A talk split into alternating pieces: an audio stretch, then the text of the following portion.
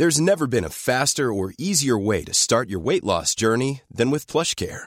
PlushCare accepts most insurance plans and gives you online access to board-certified physicians who can prescribe FDA-approved weight loss medications like Wigovi and Zepbound for those who qualify. Take charge of your health and speak with a board-certified physician about a weight loss plan that's right for you. Get started today at plushcare.com slash weight loss. That's plushcare.com slash weight loss. plushcare.com slash weight loss.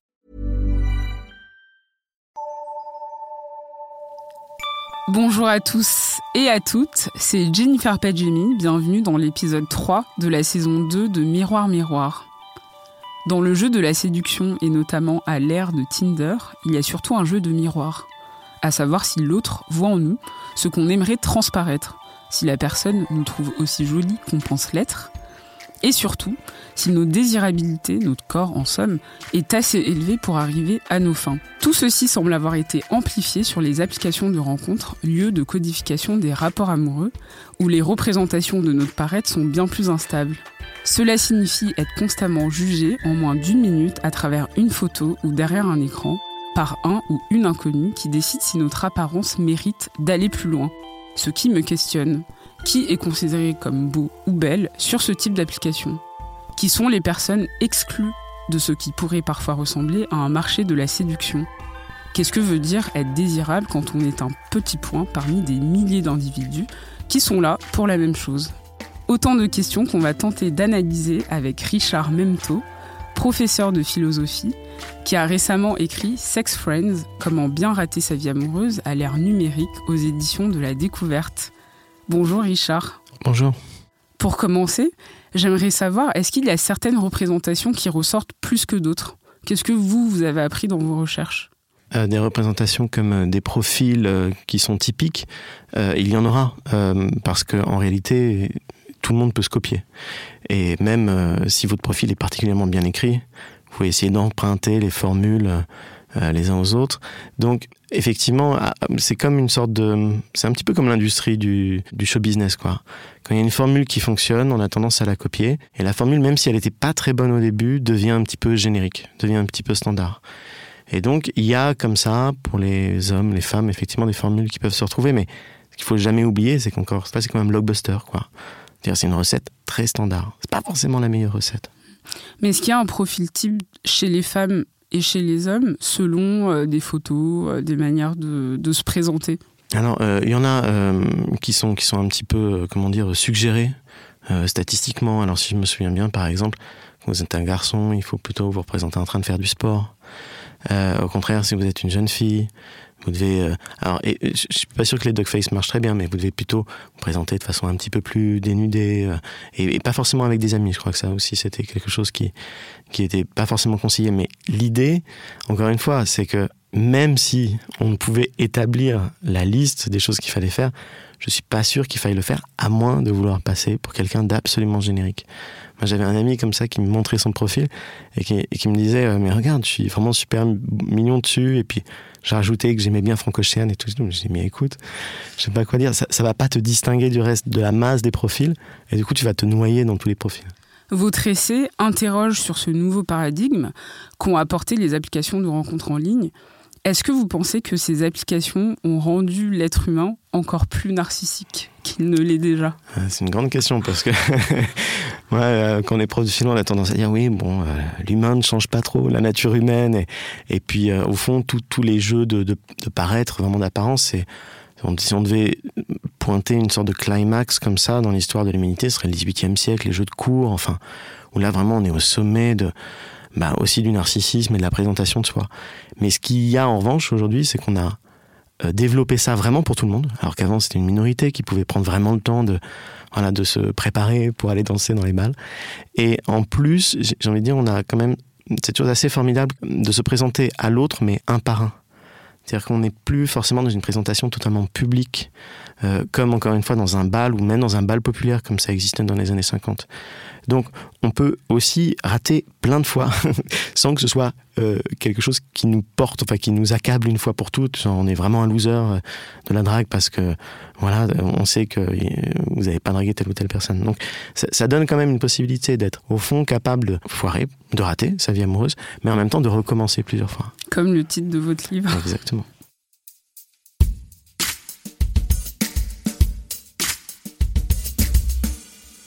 Cette idée de se mettre en scène sous son meilleur jour pour espérer euh, matcher avec un, parfait inconnu, il n'y a pas, euh, a pas ce truc un peu de où on sait jamais en fait ce qu'on va trouver en face. Alors on, peut mentir en fait c'est ça vraiment et bien sûr il y a une, une sorte de, comment dire de cosmétique du profil qui fait qu'on peut être aussi forcément en train de douter de la vérité des photos. Mais au fond, ce qui est, ce qui est drôle, c'est comment on devient l'enquêteur euh, du profil de l'autre. Parce que on sait qu'il va nous mentir, on, ne peut plus être naïf. Euh, et donc, une photo ne suffit pas, il en faut toujours plusieurs. Il faut une photo de, corps entière. Euh, évidemment, il faut voir aussi s'il y a des écarts entre les photos pour vérifier la, cohérence en quelque sorte du profil. Mais euh, ce qui est marrant, vraiment, c'est que auparavant, donc quand je dis auparavant, c'était il y a peut-être 20 ans, euh, on s'est changé une photo, c'était déjà assez rare, euh, et on était content d'avoir une photo, et on pouvait facilement même créer des faux profils Facebook. Donc ça a été, ça a été tout le truc qu'on a appelé le catfish, du nom du documentaire euh, Catfish, et qui, qui, qui au fond part maintenant d'un principe, c'est que oui, il y aura toujours des gens qui mentent, mais c'est parce qu'ils utilisent simplement les outils autant qu'ils peuvent, quoi. Et, j'ai envie de dire, je sais même pas si c'est vraiment un mensonge.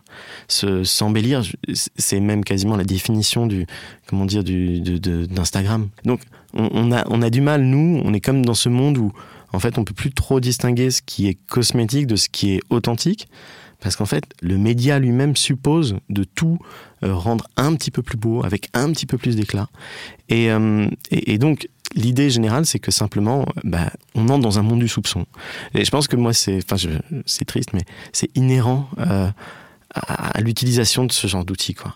Vous dites à un moment, je cite, aussi sculpté que soit votre corps ou pulpeuse votre poitrine, il y a une dizaine de personnes à côté de vous qui ont les mêmes atouts.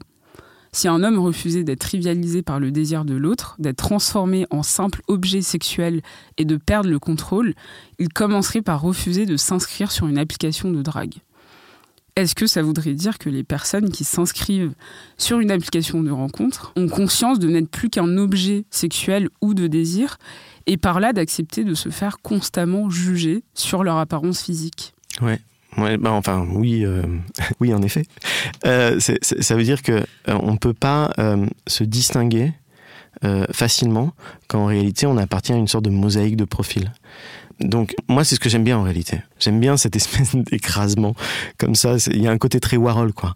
Et tout à coup tout le monde se ressemble un peu et puis bah, du coup on est mis à égalité. Donc euh, c'est parti un petit peu pour euh, la compète. Il y, a, quelque chose d'un un peu triste mais en même temps qui exprime tellement bien ce qu'au fond euh, bah, la démocratie. Parce que si jamais il y avait effectivement que les beaux qu'on devait voir et tous les moches qu'on excluait, là on serait dans un monde un petit peu plus aristocratique, comme une star quoi on allait tous s'approcher d'elle, lui prendre ses fringues, la foutre à poil, avoir les premières photos à poil de cette personne. Mais non, en fait, on est vraiment dans une esthétique, une érotique de la girl next door ou du boy next door. C'est-à-dire qu'en fait, ce qui nous intéresse, c'est le, c'est la voisine de palier, le voisin de palier, qui est un petit peu comme nous, mais un petit peu mieux peut-être ou du moins qui nous intéresse quand même un peu et c'est et c'est et c'est pouvoir l'approcher lui qui nous intéresse donc les vrais égomaniaques euh, les, les vrais machos les vrais donjouans en fait, pourrait pas euh, se plier à, en quelque sorte, rentrer dans des catégories préétablies euh, avec des, profils tout à fait banals euh, pour pouvoir commencer la drague. Je pense que, et d'ailleurs, c'est ce qui s'est passé. Il y, a, vraiment eu une sorte de, de, comment dire, ligne de fracture entre ceux qui prétendaient être donc des pick-up artistes, c'est-à-dire des, dragueurs de rue, qui en fait se définissent comme étant les vrais hommes, qui font vraiment euh, au charbon quoi, sur le front et pour pour draguer à l'ancienne. Et puis tous ceux qui qui trouvent le fond euh, euh, comment dire peu viril quoi, qui ont peur et donc qui seraient supposés rester dans derrière leur écran et qui eux n'arriveraient pas donc à à immédiatement euh, se présenter à, la jeune fille en question. Et même d'ailleurs des philosophes hein, se sont moqués des applications de drague en disant c'est vraiment un truc de, de personnes très frileuses, quoi, de, peureux. Mais en réalité, c'est juste qu'il y a une autre esthétique. Voilà. On, on peut plus rentrer dedans en, allant dans une boîte et en, en, montrant du doigt à la personne qu'on fait toi, en disant toi, je vais t'embrasser.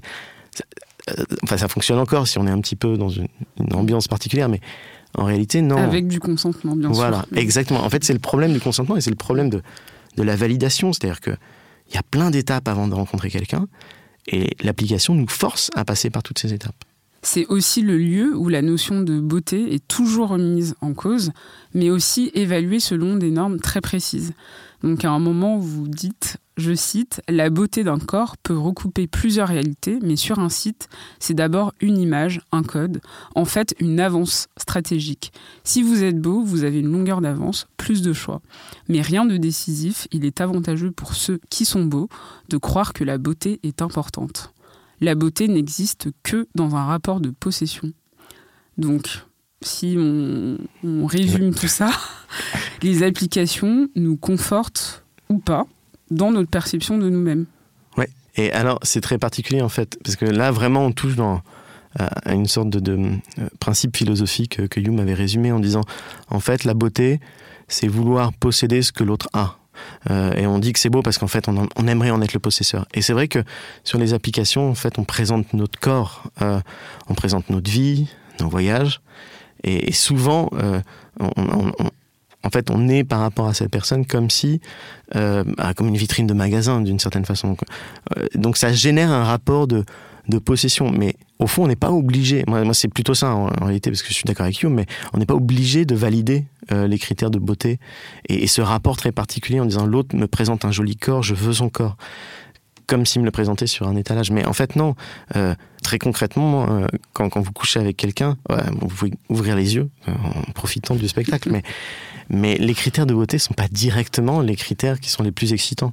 Il y a énormément d'autres informations sensorielles qui peuvent s'échanger, qui ne se résument pas à une photo. Mm. Et évidemment, donc encore une fois, là, il y a un petit peu une tromperie. Enfin, c'est l'interface, puisque mm. il y a des photos partout sur LinkedIn. Je veux dire, alors que sur LinkedIn, on devrait avoir des compétences, on voit des photos.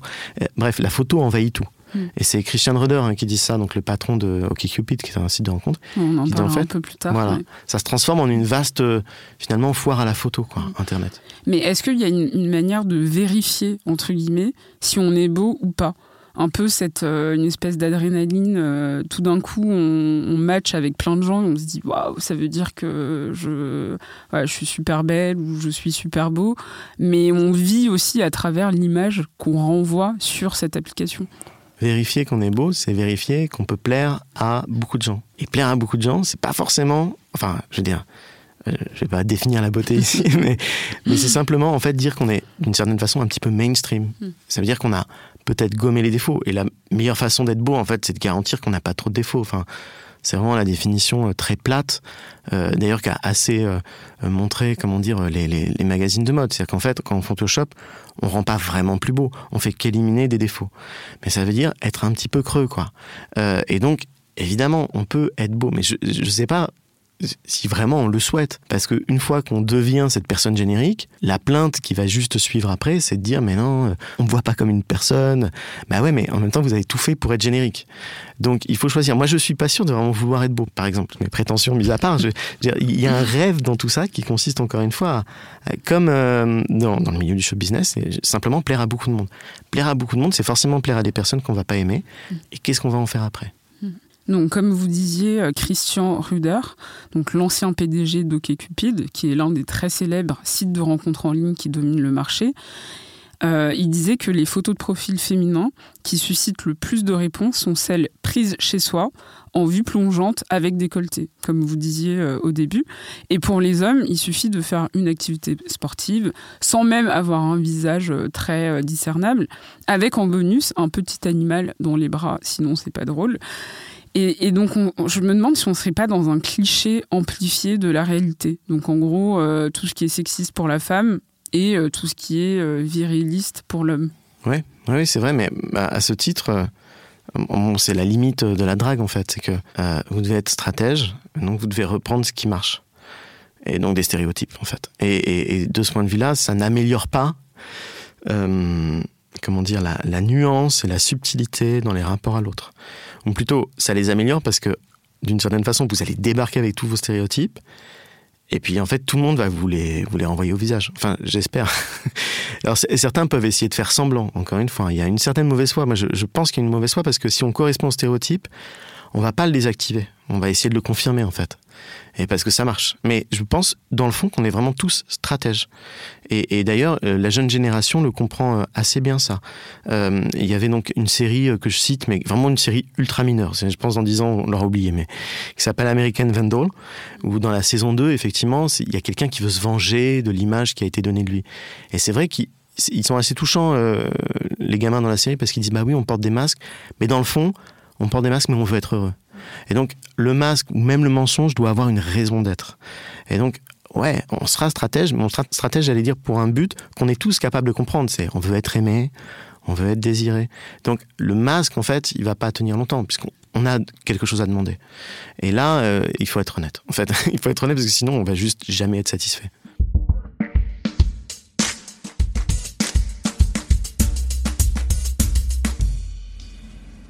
Donc pour l'instant, on parlait d'interaction euh, hétéro, puisque vous évoquez souvent votre propre expérience en tant qu'homme gay qui utilise ce type d'application.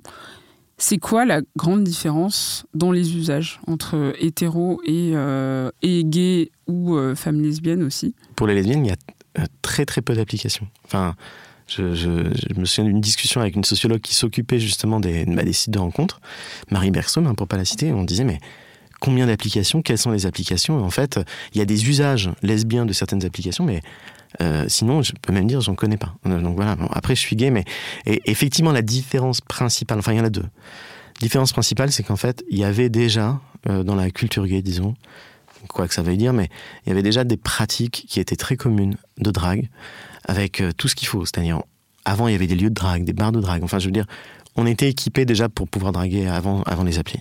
Et après, c'est vrai que Grinder, en fait, c'est le prolongement naturel. Et Grinder est avant Tinder. Hein, c'est vraiment le. Et au fond, donc on n'est pas perdu. Euh, on n'est pas choqué par ça.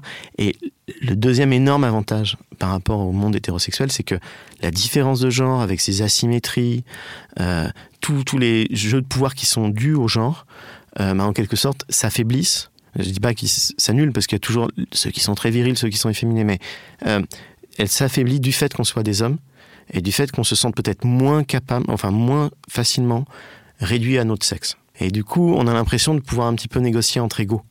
Euh, bon, c'est pas tout à fait vrai, mais cette impression-là, euh, en revanche, elle est très rapidement annulée sur les, sur applis euh, hétéros.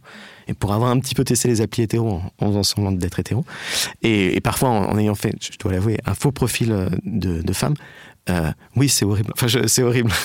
On est ultra sollicité, euh, on peut pas répondre. Alors les, les mecs sont frustrés. Enfin, c'est un monde qui, de l'extérieur, parfois, vraiment me fait peur. Mais il y a aussi un, type de représentation chez les hommes gays aussi sur ce, type d'application, où carrément, il y a des personnes qui, sont, qui en sont exclues. Euh, et donc, euh, vous parlez même de racisme sexuel, on en viendra un peu plus tard. Mais par exemple, les hommes asiatiques et les femmes noires sont les moins plébiscités des apps, avec pour ces dernières 82% d'hommes non noirs qui ont tendance à ne pas leur répondre. Et donc, pour la communauté LGBT, c'est la même chose, parfois même avec une homophobie intériorisée et des messages type pas de gros, pas de femmes, euh, pour pas dire pas d'hommes efféminés et pas d'asiatiques.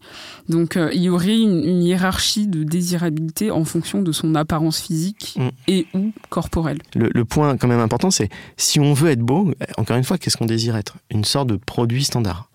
Et, et, et en fait, c'est ce qu'essaye de montrer indirectement Christian Reder dans ses statistiques euh, qu'il a, c'est que ça marche pas tant que ça. Euh, être juste standard, ça va pas, vous allez pas être haï, mais vous n'allez pas être non plus très désiré, parce que vous renvoyez à rien de particulièrement précis qui excite tout à fait l'autre. Et là, pour le coup, moi, c'est la beauté du truc, c'est que le désir ne se laisse pas catégoriser aussi simplement. Ou plutôt, on a des catégories qui sont des catégories en fait plutôt, disons, de présentation de soi sociale, mais qui ne correspondent pas tout à fait aux catégories de désir. Mais à contrario, donc il y a tout un chapitre sur la fétichisation dans votre livre, avec des personnes qui ne sont rendues désirables uniquement en raison d'une spécificité, donc type couleur de peau, religion, origine sociale. Donc il y a cette idée de on ne veut pas d'hommes efféminés, de, de personnes asiatiques, mais on en veut aussi pour des raisons très précises. Donc je... Bah, comment ça se passe? Mais en réalité, moi je, moi, je pense que le désir fétichise de toute façon. j'ai, pas de, donc je suis un petit peu pessimiste, mais c'est-à-dire que euh, je me souviens même d'une scène dans un film qui, à l'époque, ça m'avait touché. J'ai trouvé ça trop beau. C'était un vieux film avec euh, Sylvie Testu qui s'appelait Carnaval. Et, euh, et puis elle voyait, je crois que c'était Roche Dizem, j'en suis plus très sûr. Et, puis il avait une cicatrice. Et elle dit mais j'adore ta cicatrice. C'est la preuve que tu as vraiment vécu et tout, et tout. Mais en fait, en réalité, même si elle voulait dire que elle n'était pas euh, attachée uniquement à un corps ou à une beauté, et que même le mec pouvait avoir une cicatrice, mais finalement, ça restait quelque chose qu'elle fétichise. Elle lui donne un sens, elle réduit l'homme à cette cicatrice, et même quand on veut être euh, sympa en disant euh, non, mais je t'aime pas spécialement pour ta couleur de peau, ton origine sociale ou autre chose, bah ça revient. Le désir, le, désir est pas très propre de ce point de vue-là. Moi, j'en suis persuadé, c'est-à-dire je veux pas euh, euh, faire croire aux gens qu'il y a une façon propre d'aimer ou propre de désirer. Je pense que de toute façon, euh, que ce soit même des, bah, fétichismes très concrets, c'est-à-dire aimer les pieds, aimer les seins, aimer les cheveux, aimer les yeux, ça reste quelque chose qui bah, n'est qu'une partie de l'individu. Voilà. Donc on ratera de toute façon de ce point de vue-là. En revanche, c'est quel genre de fétichisme se, se, démarque? Et j'allais dire, le fétichisme, enfin le racisme, euh, la grossophobie, euh, comment dire, la, peur de tout ce qui est féminin quand on est gay, par exemple, mais pas que, c'est quelque chose qui qui bah, fait juste partie des, des, tubes du racisme sexuel. Et, mais je ne crois pas qu'on s'en sorte mieux vraiment euh, du point de vue de, par exemple, avant peut-être l'origine sociale. L'origine sociale, c'était quelque chose qui, ou alors la religion. Quand vous discutez avec des personnes un petit peu plus âgées, vous voyez qu'un des trucs super importants, c'était la religion, quoi les catholiques pouvaient pas sortir avec des protestants, euh, les personnes juives, ça représentait comme une sorte d'exotisme. Enfin, il y avait vraiment quelque chose qui, qui sont pas nos catégories, mais je pense que de toute façon, on trouvera des catégories qui permettront d'exclure. Il y a aussi des niches sexuelles, donc euh, qui sont, vous dites, l'unité de base de la drague en ligne. Euh, et donc, il y a certaines applications ou des sites qui sont même spécialisés dans ça. Donc, par exemple, euh, que pour les blonds, que pour. Euh, enfin, des, des, spécificités très précises. C'est aussi une forme de fétichisation, d'une certaine manière. Donc, c'est là où, en fait, il y a vraiment une fétichisation, disons, coupable. Et, et il y avait une étude en Australie hein, qui avait essayé de de corréler le racisme réel de ceux qui, par exemple, excluaient d'emblée les Asiatiques ou les Noirs, etc., euh, avec euh, le racisme sexuel. Et donc il y avait y avait une forte corrélation pour le dire simplement. Mais euh, ceci étant, l'idée euh, quand même c'est que ben, vous avez des désirs qui sont quand même assez marqués. Le point c'est pas tellement de ne pas fétichiser, c'est de ne pas faire que fétichiser. Et donc de laisser une place à l'autre pour être en fait une vraie personne. C'est-à-dire que, et quoi que vous fassiez, c'est-à-dire même si vous voulez au fond coucher avec quelqu'un d'absolument standard, c'est-à-dire quasiment vous lui mettez un, costume, euh, enfin je sais pas, vous le faites rentrer dans une sorte de euh, uniforme en latex pour qu'on voit rien de spécial. Mais même là, en fait, ce qui compte c'est pas ça, c'est si vous lui parlez avant, si vous lui parlez après, si vous êtes capable d'interagir comme un humain, quoi. Et, donc euh, l'autre forme de fétichisation, ou plutôt de fétichisme cette fois-ci, consiste à dire, bah, je vais pas forcément aimer quelqu'un pour euh, ces détails euh, de peau, de, de, de, de, forme, etc. Mais je vais l'aimer parce que il peut faire des choses avec lesquelles euh, je, je, suis bien. Et donc, alors ça, c'est vraiment l'autre genre de fétichisme, hein, qui est vraiment du fétichisme cette fois-ci. C'est-à-dire, je veux chercher un partenaire de telle ou telle pratique. Et, alors là, pour le coup, il y a moins de problèmes. Parce que ce qui compte, c'est ce que vous allez faire ensemble. Donc, vous cherchez un partenaire qui, qui fait du sadomasochisme, euh, quel genre de sadomasochisme après, euh, qui pratique quel truc. Donc, ça, c'était notamment une façon de s'en sortir qui avait été donnée par les salopes éthiques, donc étaient les premières polyamoureuses du début des années 90, qui elles étaient toutes de toute façon branchées euh, SM, parce que c'est un, courant quand même assez important du début, euh, même des années 70 jusqu'à aujourd'hui. Hein. Euh, tout le féminisme pro-sexe a notamment parlé de ça. Et, et donc là, vous n'êtes plus en train de chercher une personne comme un objet, vous êtes en train de chercher un partenaire de jeu, ce qui est très différent. Je vais vous lire un témoignage qui vient du, compte Insta euh, Personne racisée VS euh, Grinder, donc qui répertorie l'expérience des personnes racisées sur cette application. Donc le premier, c'est euh, Hello, je cherche fun avec grand black musclé et toi. Ou Coucou, le rêve, un black. Est-ce que ça, c'est ce type de, message qu'on peut, qu'on peut souvent avoir si on est une personne euh, euh, racisée, ou en fait on, a l'impression de pas, de pas être désiré pour ce qu'on est et de pas pas représenter un potentiel partenaire de vie ou voilà un futur un futur mari ou ou père enfin j'en sais rien mais vraiment comme un objet sexuel pour une rencontre très précise. Ouais, alors bon, pour les besoins quand même de la radio. Moi, je suis blanc, mais ceci dit, je peux dire, effectivement, au moment où j'en ai parlé de ce livre avec un ami qui était noir, il m'a directement montré tous les messages qu'il avait eus, euh, qui étaient des messages euh, de fantasme total. C'était évident. Et puis le même, évidemment, c'est l'idée de la super virilité de l'homme noir, etc. Et donc, évidemment, alors, c'est clairement quelque chose qui revient très souvent. Euh, et donc, euh, plusieurs études hein, s'en sont vraiment emparées de ce sujet-là. Donc, euh, il y a ce racisme-là qui est une sorte de racisme à l'envers, si on veut, qui se veut sympa. Et d'ailleurs, souvent, ceux qui sont pris en train d'être racistes et qui, qui sont, comment dire, euh, pointé du doigt comme raciste, il dit ah, mais non mais euh, mais j'aime bien justement c'est positif euh, je t'aime bien. Donc évidemment il voit pas le il voit pas tout de suite le, le, problème. Mais en même temps donc le le, le, le problème c'est que bah, sur ces applications là et en fait en général sur les réseaux sociaux là pour le coup ce qui fait rêver et même fantasmer je veux dire qui donne du plaisir c'est de pouvoir se lâcher. Et, et donc c'est difficile à combattre parce qu'en fait l'une des raisons pour lesquelles on va sur ces types de chats de, de messagerie instantanée c'est qu'ils sont à l'abri du regard social. Donc à l'abri du regard social, il va passer en même temps par le même canal, le désir, et tous les trucs les plus abjects et, euh, qui d'ailleurs vont souvent de pair avec le désir parce qu'on n'est pas très propre non plus. Mais c'est-à-dire donc le racisme euh, comment dire la, formulation de désir ultra direct et, là j'ai envie de dire moi j'ai une position moins consensuelle mais je ne sais pas si on peut vraiment trier les deux. C'est-à-dire que évidemment ce qu'on peut faire en fait c'est les bloquer mais je, pense que si vous avez ce, type de petite protection du regard social, vous avez forcément avec, ben en fait, tous les tarés du net euh, ou de ces applis qui vont, qui vont apparaître. C'est vraiment quelque chose qui existe et qui est ultra emmerdant euh, mais on ne peut pas complètement s'en sortir sans tout de suite aussi couper complètement cette petite liberté qu'on a. Il y a aussi énormément de grossophobie ah et de misogynie avec des hommes qui se servent souvent des apps pour déverser des choses euh, malsaines et méchantes. Il y a un exemple euh, de voilà d'un homme qui, qui, partage pas au-dessus d'un mètre 70, pas plus de 65 kilos, donc déjà il y a, il y a des critères de, beauté qui sont même pas trop réalistes, mais on passera. Et donc, euh, il y a souvent des histoires aussi sur, euh, sur Internet de, de, femmes qui partagent, voilà, on a commencé à discuter, etc. Et d'un coup, il a vu une photo où il s'est rendu compte que j'étais euh, plus grosse que ce qu'il imaginait. Et là, c'était terminé. Donc, il y, a, y a plusieurs mois, sur le Huffington Post, il y avait un article qui disait Après un rendez-vous Tinder, la réponse géniale de cette femme à celui qui l'épouserait si elle était plus mince. Et donc, lui, euh, lui avait dit Je ne vais pas te raconter de, conneries, je t'adore trop, Michel, et tu es la plus jolie des filles que j'ai jamais rencontrées. Mais je ne peux pas m'empêcher d'être attirée par quelqu'un de plus mince. Je t'épouserai immédiatement si tu étais une fille mince. Et donc, ensuite, elle lui a répondu C'est beaucoup plus long, mais je vous, je vous lis un passage. Tu as réveillé cette peur qui sommeille en chaque femme qui a un jour été adolescente. Celle que peu importe à quel point tu es drôle, intelligente, gentille, passionnée, loyale, déterminée, audacieuse ou pleine de vie, si tu es un peu en surpoids, personne ne te trouvera jamais désirable. Et donc, il y a un peu ce, truc de se dire que c'est comme si euh, c'était euh, tout, tout ce que la société pouvait faire d'horrible, de, mais de manière euh, fois mille, quoi. Enfin, amplifié sur un réseau social où, où d'un coup, ce qu'on pourrait projeté d'agréable, euh, on, est dans une, dans une interaction agréable, on se dit, voilà, on se plaît mutuellement. D'un coup, c'est stoppé par des critères très précis de, de, physique standard où il faudrait rentrer dans, dans une norme. Mmh.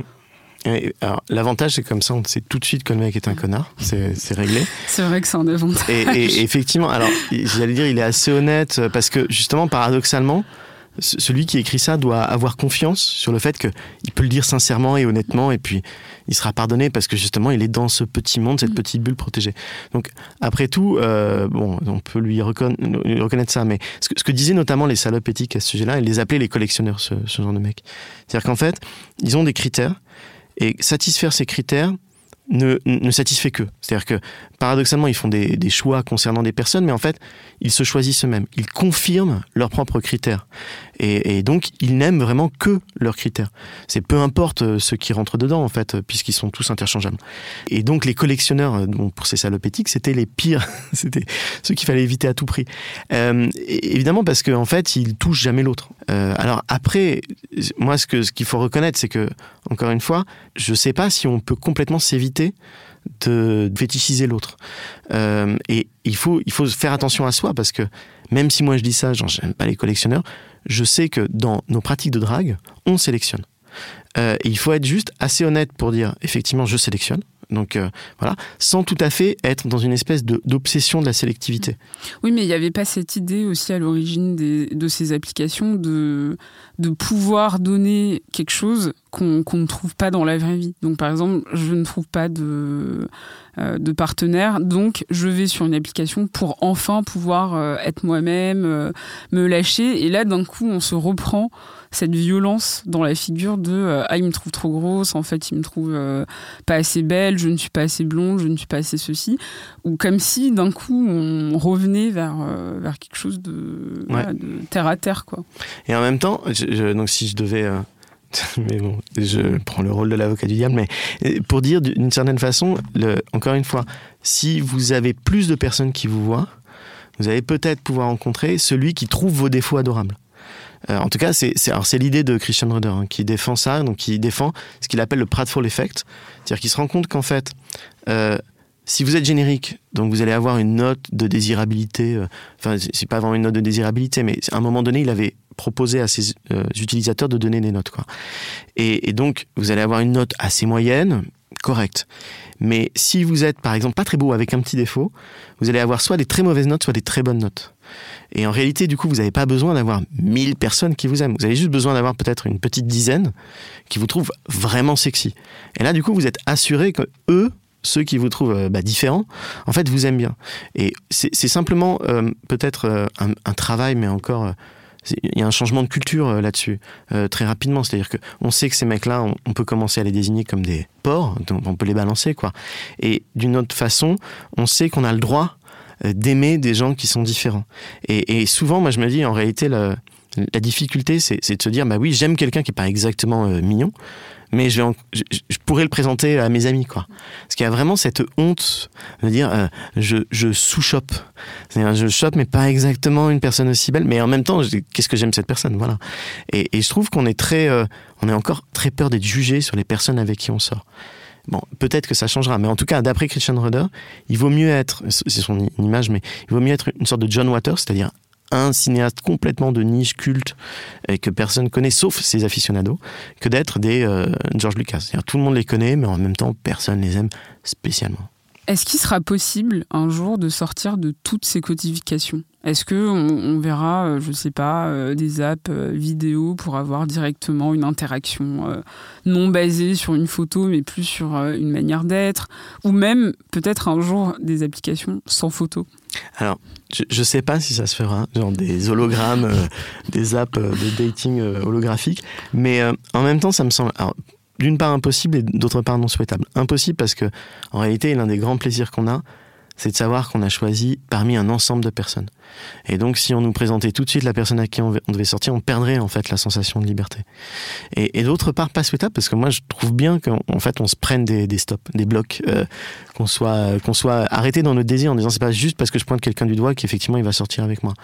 Euh, et, donc, c'est utile pour nous de, bah, de savoir que nos désirs ont des limites euh, et qu'en fait, l'une des grandes règles, parce qu'on n'en a pas trop parlé, parce qu'on a fait comme si on avait plein de gens disponibles, mais en fait, la grande règle, c'est que tout le monde n'est pas disponible. Et que, en fait, nos choix sont très opportunistes.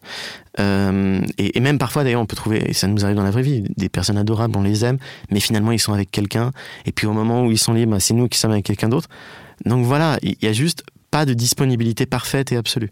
Et il y a une série comme ça qui est très drôle qui s'appelle The Last Man on Earth. Et d'abord, il croise effectivement une. Alors il dit j'ai trouvé une femme, donc c'est la dernière, donc je suis obligé de sortir avec. Et puis juste après, tout à coup, il se rend compte qu'il y en avait une autre qui était vraiment genre mignonne, dans un sens très classique, euh, plus mince, plus plus blonde, etc. il essaie de tout faire pour essayer de justifier, de changer. Parce qu'en fait, c'est un opportuniste. Alors, il dit la vérité un petit peu du désir, même si c'est euh, euh, pas un personnage très très sympathique. Mais au fond, euh, la vraie question, c'est celle de la disponibilité, plus peut-être que celle de la beauté.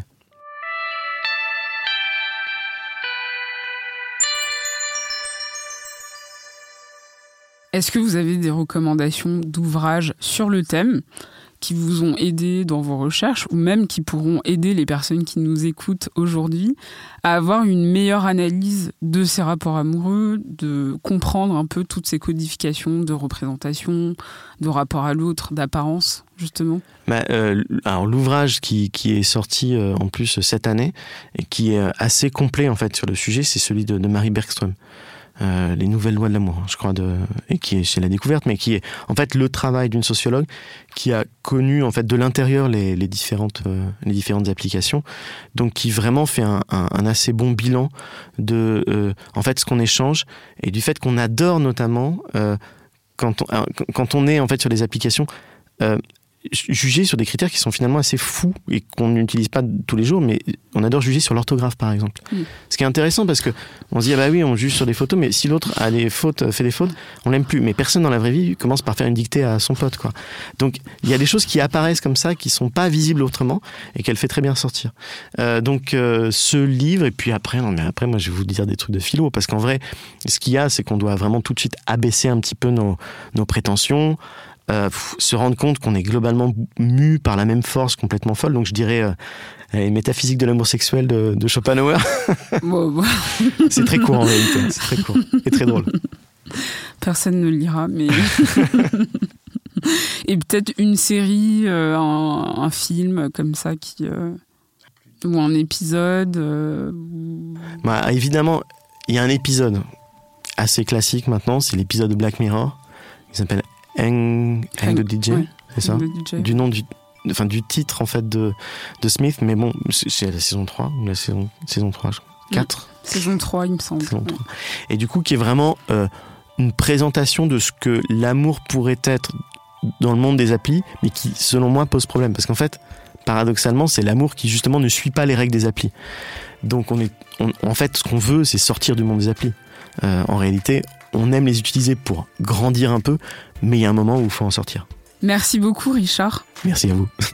Cet épisode a été réalisé par Marie Jaworski, produit avec l'aide de Diane Jean, Camille Régache et David Carzon. Merci à eux et à elles. Et merci à vous d'avoir écouté cet épisode. N'hésitez pas à laisser des notes, des commentaires, des mots doux. Quant à moi, je vous dis à dans deux semaines. À bientôt.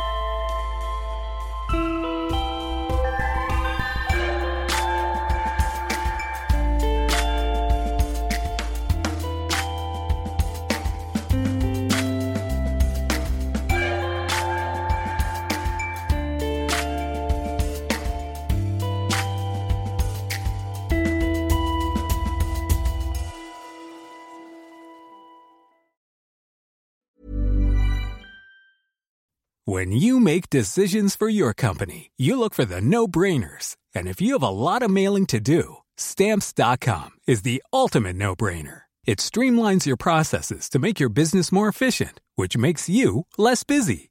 Mail checks, invoices, legal documents, and everything you need to keep your business running with stamps.com. Seamlessly connect with every major marketplace and shopping cart. Schedule package pickups and see your cheapest and fastest shipping options from different carriers. With rates up to 89% off USPS and UPS rates. And with the Stamps.com mobile app, you can take care of mailing and shipping wherever you are. Make the same no-brainer decision as over 1 million other businesses with Stamps.com. Sign up with Code PROGRAM for a four-week trial, plus free postage and a free digital scale. No long-term commitments or contracts. That's stamps.com. Code program.